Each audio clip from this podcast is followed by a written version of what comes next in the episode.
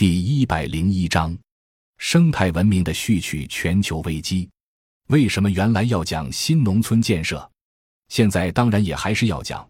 可为什么把讲题定义为生态文明？是因为农村、农业、农民，它本身是一个因和自然结合而本质上具有内生多样性的领域。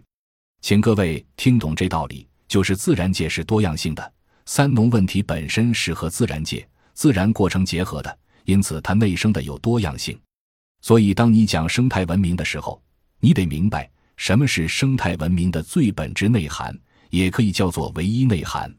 生物的多样性、自然界的多样性，乃是生态文明作为文明的内涵。为什么呢？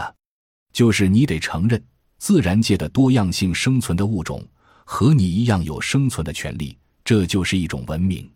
它和产业文明最大的不同是。产业文明因产业作为一种资本，它只有把人类资本化为人力资本，或者说资本化为劳动力要素，才能由产业资本来占有人力资本或劳动力要素的剩余价值，这才叫产业资本对社会文明的要求。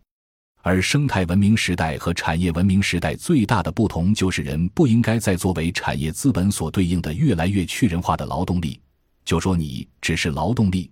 你应贡献你的劳动力剩余价值，其他你作为人的因素就都被剔除掉了。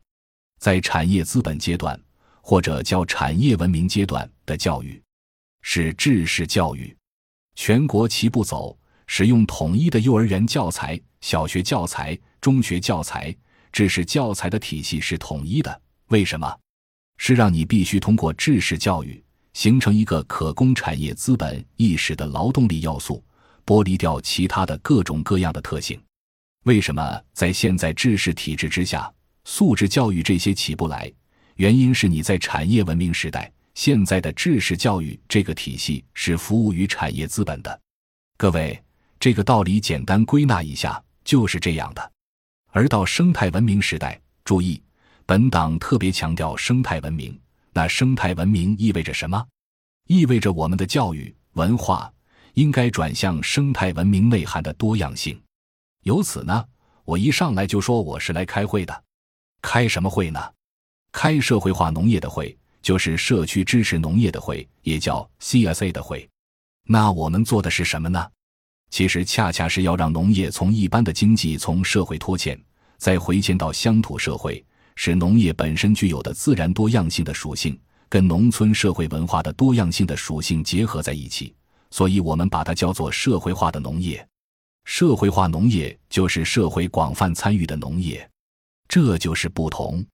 我们对应的是产业化、资本化的农业，而产业化、资本化内在道理是一样的。为什么要搞大规模农业呢？还必须标准化，要用同一个品种，去掉了农业本身的物种多样性。要什么样的品种呢？一定是那个产量最高的。那品质呢？各个品种具有不同的品质、不同的自然适应性，所有这些东西不在它的考虑范围内。产业化农业是单一化的、规模化的、集约化的、去多样性的，本质上不符合生态文明的要求。同理，各位，我们在产业文明时代下形成的知识体系，有很多被大家认为颠簸不破的，甚至上升到价值观的那些观点。今天如果再去产业文明的时代来考虑，就都有这样那样值得讨论的地方。感谢您的收听，本集已经播讲完毕。喜欢请订阅专辑，关注主播主页，更多精彩内容等着你。